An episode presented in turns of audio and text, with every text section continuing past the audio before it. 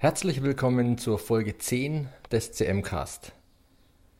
Ich möchte heute gerne einen neuen Themenstrang starten, der sich wahrscheinlich auch wieder über mehrere Folgen hinziehen wird.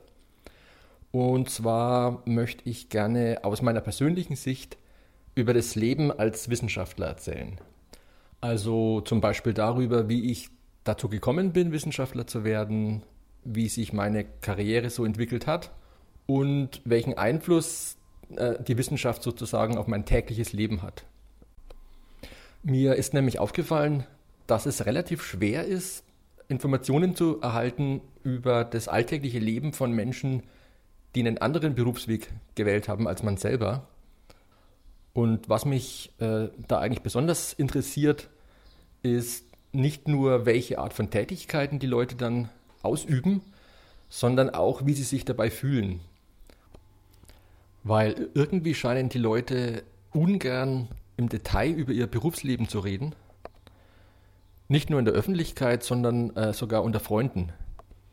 Also wenn ich Freunden von mir, die irgendwann äh, in die Industrie abgewandert sind, äh, versuche darüber auszufragen, wie sich das Leben da so anfühlt, ähm, kommt bei mir eigentlich immer nur eine abstrakte Arbeitsbeschreibung rüber, aber ich weiß eben nicht, wie ich mich in der Situation zum Beispiel fühlen würde.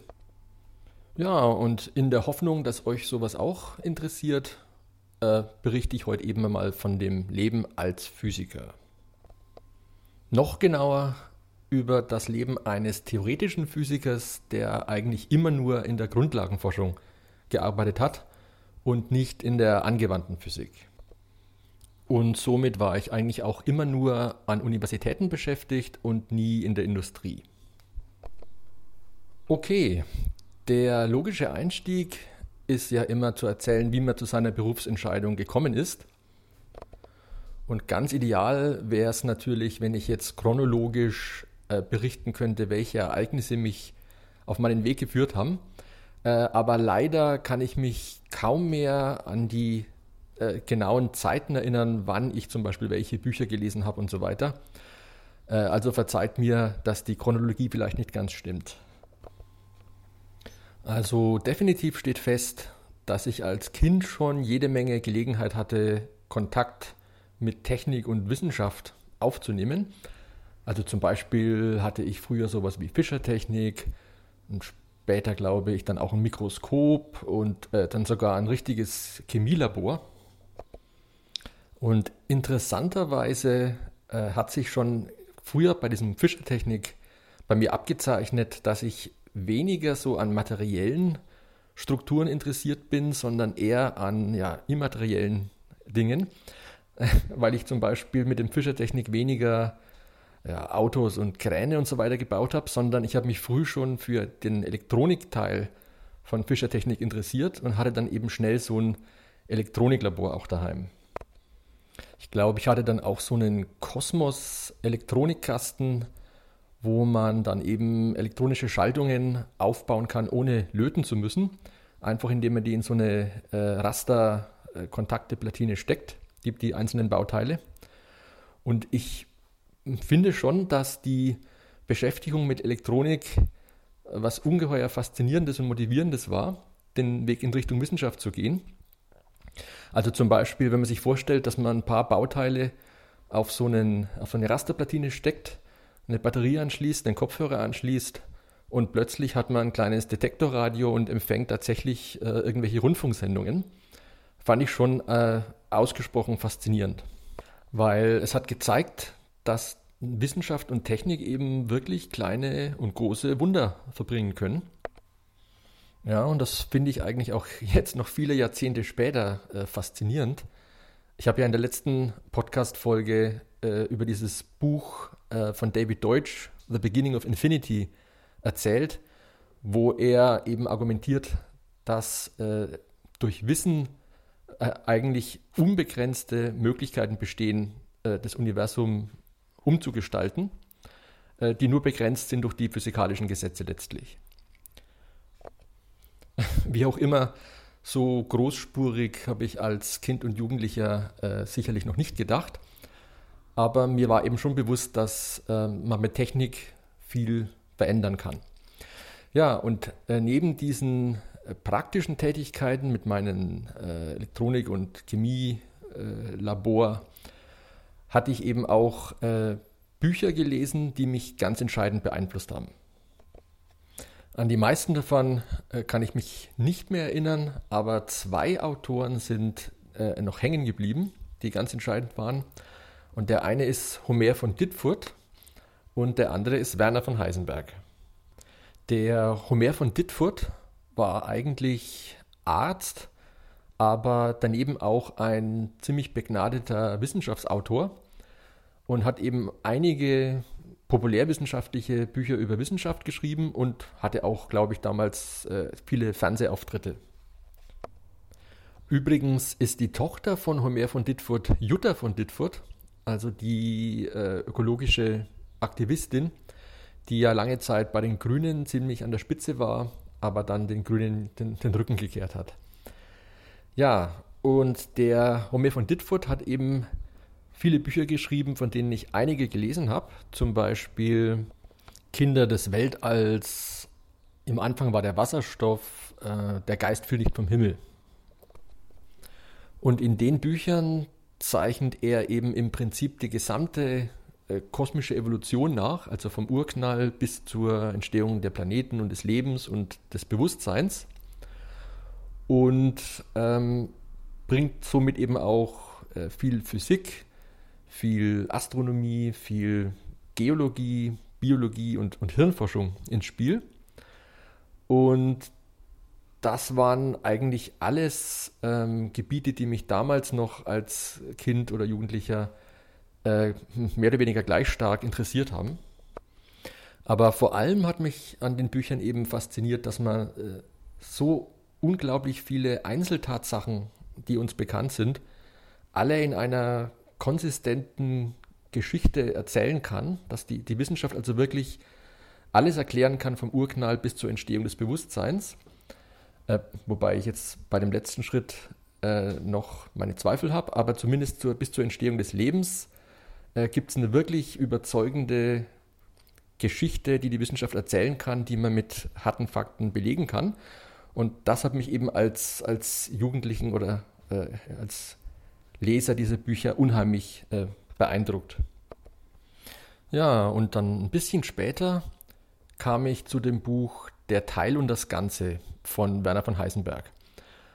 Und in dem Buch beschreibt der Physiker Heisenberg eben, wie er zusammen mit den anderen großen Physikern der damaligen Zeit, also Niels Bohr zum Beispiel oder Karl Friedrich von Weizsäcker, äh, wie sie da zusammen die Atom- und, und äh, Physik und Quantenmechanik äh, entwickelt haben.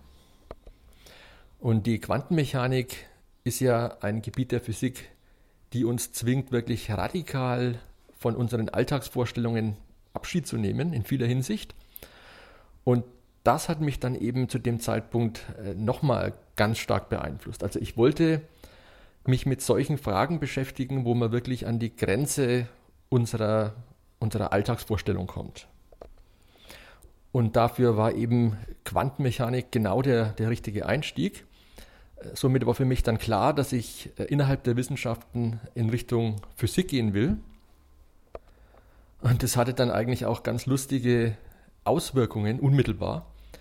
Ich hatte damals im Gymnasium, weiß ich noch, zum Beispiel in Mathematik, äh, ja, keine schlechten Noten, aber auch keine besonders guten, weil mich äh, abstrakte Mathematik eigentlich damals nicht besonders interessiert hat. Gut, in der Schule macht man sowieso keine abstrakte Mathematik, aber äh, es war mir eigentlich dann erst, nachdem ich mich für die Physik geistig entschieden hatte, klar, dass ich Mathematik brauche, um Physik zu machen. Und ich wurde dann wirklich schlagartig innerhalb von wenigen Wochen, habe ich mich um mehrere Notenstufen gebessert. Und ich erinnere mich noch, dass ich einmal so eine Treppe in unserer Schule äh, hochgelaufen bin und vor mir war einer meiner Lehrer, der mit einem anderen Lehrer zusammen, der nicht wusste, dass ich äh, hinter ihm laufe. Und da haben sie sich eben gerade über mich unterhalten, wie, wie seltsam das doch ist, dass ich jetzt plötzlich in der letzten Klausur eine deutlich bessere Note hatte. Ja, und es war wirklich nur die, der innere Schalter, der umgelegt war. Äh, plötzlich fand ich Mathematik wichtig, weil sie für die Physik benötigt wird. Also es war noch kein Selbstzweck. Ich bin nach wie vor niemand, der Mathematik ihrer Selbstwillen betreiben würde. Aber als Mittel der Physik ist es mir eben sehr, sehr ans Herz gewachsen. Aber an dem Buch Der Teil und das Ganze von, von Heisenberg hat mich äh, nicht nur begeistert, dass es uns so an die Grenzen der Vorstellungskraft führt, oder eigentlich sogar darüber hinaus. Man kann ja die Quantenmechanik nicht wirklich verstehen, sondern nur mathematisch äh, beschreiben. Aber der zweite Aspekt an dem Buch, der mich fasziniert hat, war einfach die Lebensweise, die Heisenberg beschrieben hat. Also er ist zum Beispiel dann, wenn ich mich recht erinnere, mit Niels Bohr öfters mal auf irgendwelchen kleinen Segelbooten äh, rumgekreuzt. Und da haben sie sich dabei eben in aller Ruhe über, über die Physik unterhalten, die sich da neu entwickelt hat. Oder sie waren zusammen mit anderen Physikern auf einer Berghütte und haben da auch äh, über Physik philosophiert. Und ich fand eben äh, das unglaublich attraktiv, einem Beruf nachzugehen, wo man wirklich auch in seiner Freizeit mit voller Begeisterung mit anderen Leuten über diese Themen des Berufs spricht. Also kein Beruf, der dem Geldverdienen untergeordnet ist, sondern ein Beruf als Selbstzweck.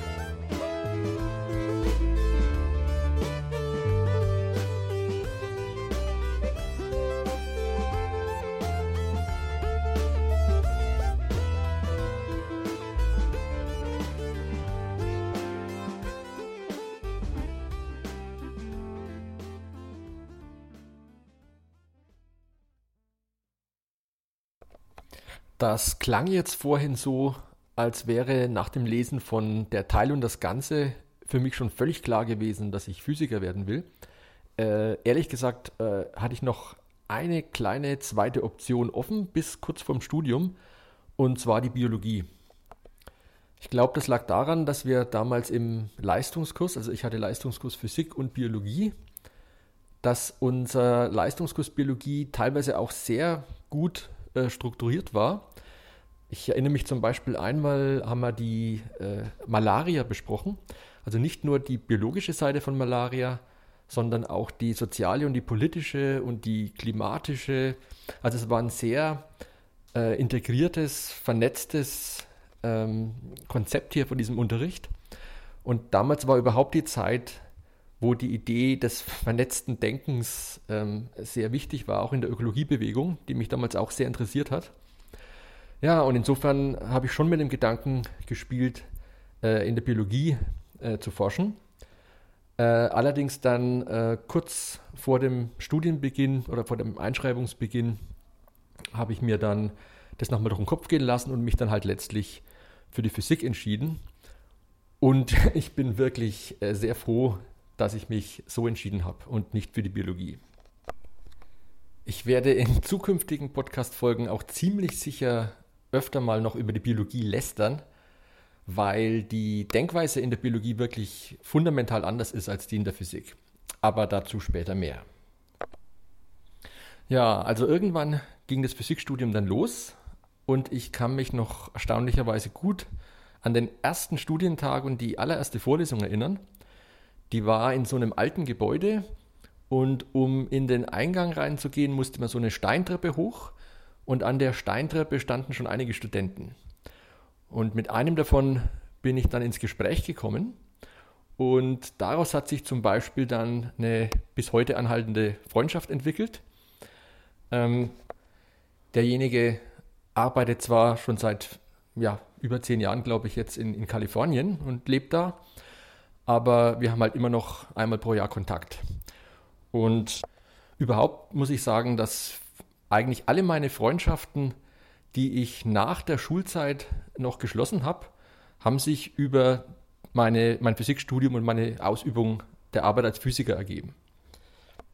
Ja, es stimmt vielleicht nicht ganz. Es waren auch noch einige Freunde dabei, die ich über die Musik kennengelernt habe. Aber trotzdem, also Studium ist auf jeden Fall eine gute Gelegenheit, um, Menschen kennenzulernen. Aber das Hauptziel sollte natürlich sein, sein Studienfach besser kennenzulernen.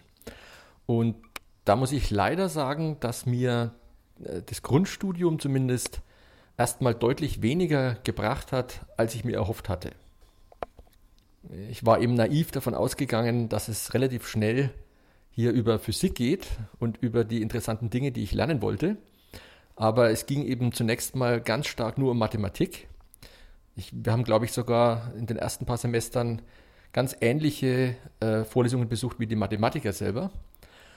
Und zu dem Zeitpunkt war es sehr schwer zu erkennen, ob man diese mathematischen Techniken überhaupt jemals brauchen wird.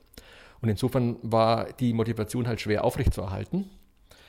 Aber ja, das, Studium, das Grundstudium ging trotzdem irgendwann rum und man hatte dann irgendwann die mathematischen Kenntnisse, die man braucht, um die wirklich interessanten Sachen äh, zu lernen.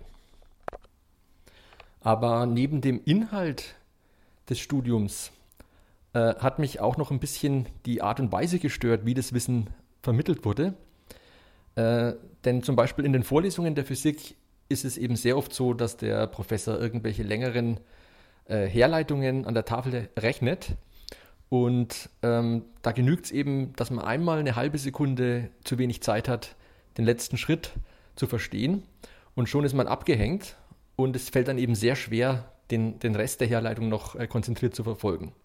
Also man kann einfach nicht in seiner eigenen Zeit sich den Stoff aneignen. Ich habe dann irgendwann viel zu spät die Konsequenz daraus gezogen und bin dazu übergegangen, mir schon vor der Vorlesung selber im Selbststudium äh, die, die Herleitungen sozusagen beizubringen und die dann quasi in der eigentlichen Vorlesung nur noch äh, vertiefen zu lassen. Und das war natürlich ein enormer Mehraufwand, aber auf die Weise hat es dann bei mir letztlich funktioniert.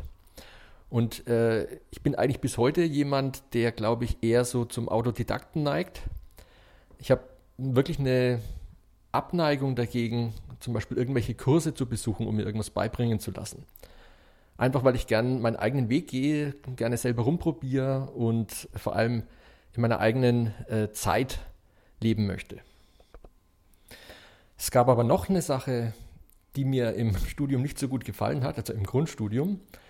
Und zwar die Tatsache, dass man eigentlich immer einer von äh, hunderten anderen Studenten ist und sozusagen wenig äh, Gelegenheit hat, seinen eigenen Weg zu gehen.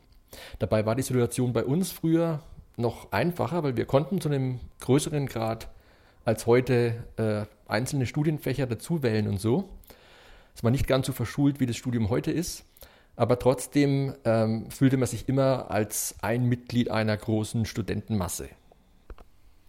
Und das hat sich eigentlich erst dann so richtig geändert, als ich meine Diplomarbeit äh, begonnen habe, also ein eigenes Thema, das in der Weise kein anderer Mensch der Welt sozusagen behandelt. Ja, und allein schon die Tatsache, dass man dann auch irgendwann einen Schreibtisch zugewiesen bekommt, also man hat einen, einen richtigen Arbeitsplatz, der nur für eine Person jetzt gedacht ist, das, das macht das Ganze plötzlich wesentlich spannender und man sieht die Arbeit dann eben als die Arbeit, die man für sich selber macht und nicht mehr eine Arbeit, die man machen muss, um irgendwelche Prüfungsnoten zu erhalten.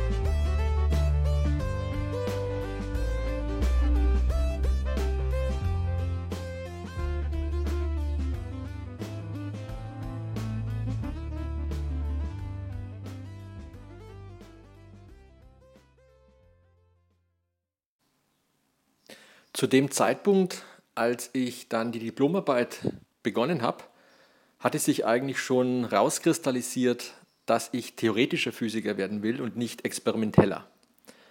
Also experimentelle Physiker sind die Leute, die im Labor stehen, Messaufbauten äh, konstruieren, Messungen durchführen und die dann auswerten. Und theoretische Physiker sind die, die dann diese ausgewerteten Messergebnisse kriegen und versuchen zu verstehen, was eigentlich äh, passiert ist. Also zum Beispiel versuchen, äh, die Naturgesetze herauszufinden, die mit diesen Messdaten verträglich sind.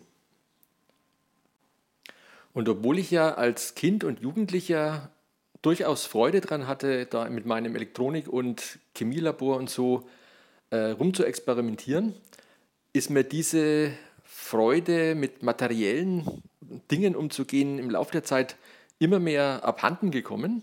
Und stattdessen fand ich es immer spannender, einfach nur noch über die Sachen nachzudenken und sie dann, und das ist ein ganz wichtiger Punkt, ohne den ich wahrscheinlich nicht theoretischer Physiker geworden wäre, äh, man kann dann auch versuchen, die Modelle, die man sich von der Welt als theoretischer Physiker macht, zu testen, indem man Computermodelle schreibt, also sich quasi im Computer eine künstliche Welt, eine vereinfachte künstliche Welt schafft und schaut dann nach, ob sich diese vereinfachte Modellwelt genauso verhält wie die gemessene. Und diese Art und Weise, mit Hilfe eines Computers über die Welt nachzudenken, äh, die finde ich nach wie vor unglaublich befriedigend. Und ich werde noch mindestens ein oder mehrere Podcast-Folgen äh, darüber reden, wie so ein Arbeitstag dann zum Beispiel ausschaut bei mir. Möchte in dieser Folge jetzt eigentlich nur noch den Rest meiner Karriere kurz umreißen weil ich auf die anderen Punkte dann auch nochmal ausführlicher später eingehen werde. Also nach der Diplomarbeit habe ich dann zunächst mal promoviert und da ergab sich bei mir eine äh, ungünstige zeitliche Konstellation, dass ich nämlich den Wehrdienst erstmal aufgeschoben hatte und dann musste ich während der Doktorarbeit meinen Zivildienst ableisten, was natürlich wieder ein enormer Rückschritt war, in Beziehung auf das äh, freie, selbstgestaltete Wissenschaftlerleben, das ich dann schon hatte, als ich Doktorand war. Aber auch der Zivildienst ging irgendwann vorbei und ich habe dann schließlich äh, promoviert. Das war damals noch in, in der Halbleiterphysik, also in Halbleiter-Quantenstrukturen. Da war eben jetzt genau die Verbindung zur Quantenmechanik dann während meiner Diplom- und Doktorarbeit schon äh, sehr stark da, was mich sehr befriedigt hat. Und nach der Doktorarbeit äh, ging es dann darum, für die spätere Karriere einen Auslandsaufenthalt einzuschieben. Und ich muss ehrlich gestehen, dass ich damals als äh, Promovierter zunächst mal keine große Lust hatte, ins Ausland zu gehen. Also ich sah die Notwendigkeit eigentlich nur ein äh, für den Berufsweg, aber ich hatte keine wirkliche Vorfreude. Und außerdem hatte ich zu dem Zeitpunkt auch noch keine Idee, in welches Land ich eigentlich für den Auslandsaufenthalt gehen sollte. Und dann hat mich mein Professor mal gefragt, ob es denn nicht irgendein Land auf der Welt gibt, das mich leicht mehr interessiert als alle anderen. Und zu dem Zeitpunkt war ich eben auch schon aktiv so mit den ganzen asiatischen Kampfkünsten, Karate, Aikido und so. Und habe mich auch schon sehr für, für Zen-Buddhismus interessiert. Und dann kam eben spontan die Idee, ich könnte ja nach Japan gehen.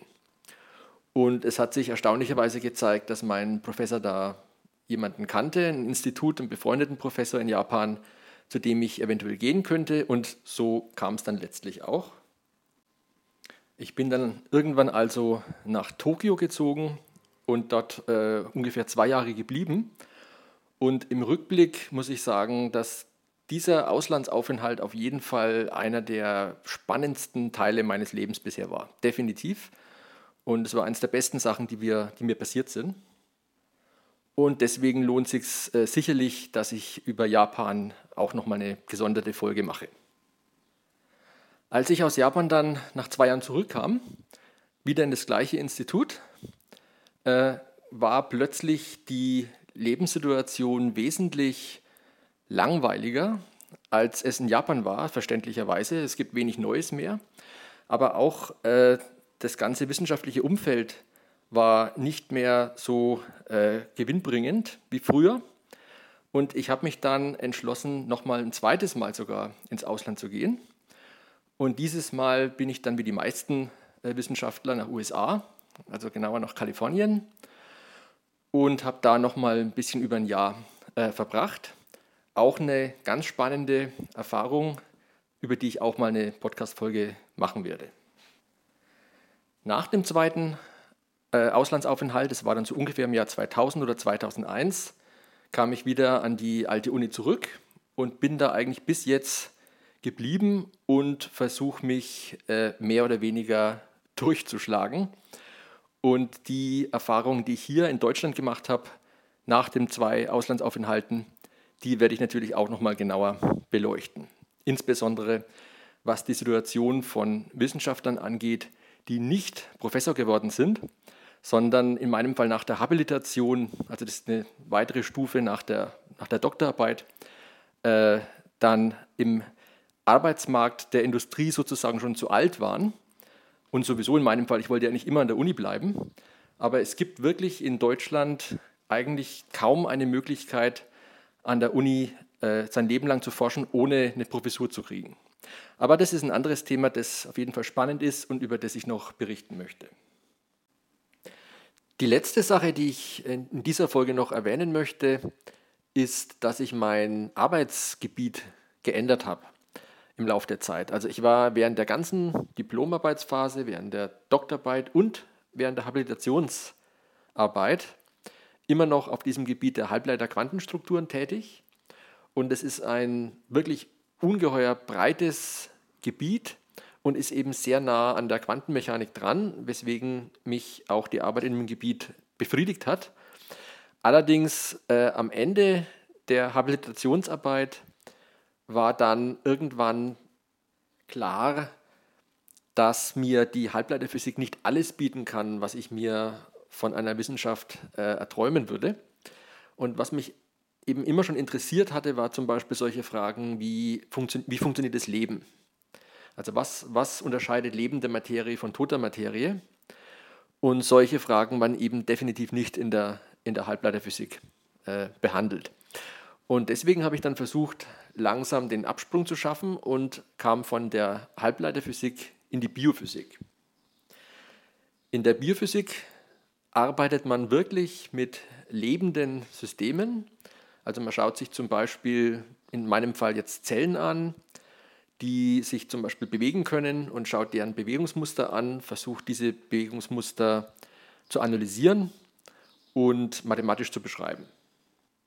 Und sobald man so eine Beschreibung hat, ist, ist natürlich der nächste Schritt auch zu verstehen, wie die Zellen sich genau fortbewegen äh, und ja, welche inneren Mechanismen sozusagen dieses von außen beobachtbare Verhalten verursachen.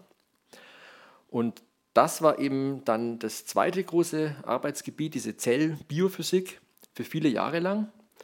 Und in den allerletzten Jahren bin ich dann nochmal äh, abgesprungen von der äh, Zellbiophysik weil mir wieder ein Aspekt äh, wichtig war, den ich nochmal in meinem Forscherleben behandeln wollte, und zwar den Aspekt der, des Denkens. Also wie funktioniert das Gehirn? Was kann man als Physiker dazu beitragen, um das Gehirn zu verstehen? Insofern äh, habe ich also ein ziemlich breites Spektrum von Themen äh, schon mal beforscht in meiner Karriere bisher und so gehen auch die Themen, glaube ich, äh, nicht aus, über die ich äh, jetzt noch in Zukunft reden werde. Ja, für heute denke ich aber, war es genug. Mal so ein Überblick über die Karriere. Und äh, ich hoffe, es war ein bisschen was dabei, was von Interesse ist. Und würde mich sehr freuen, wenn der eine oder die andere mal wieder reinhören. Macht's gut.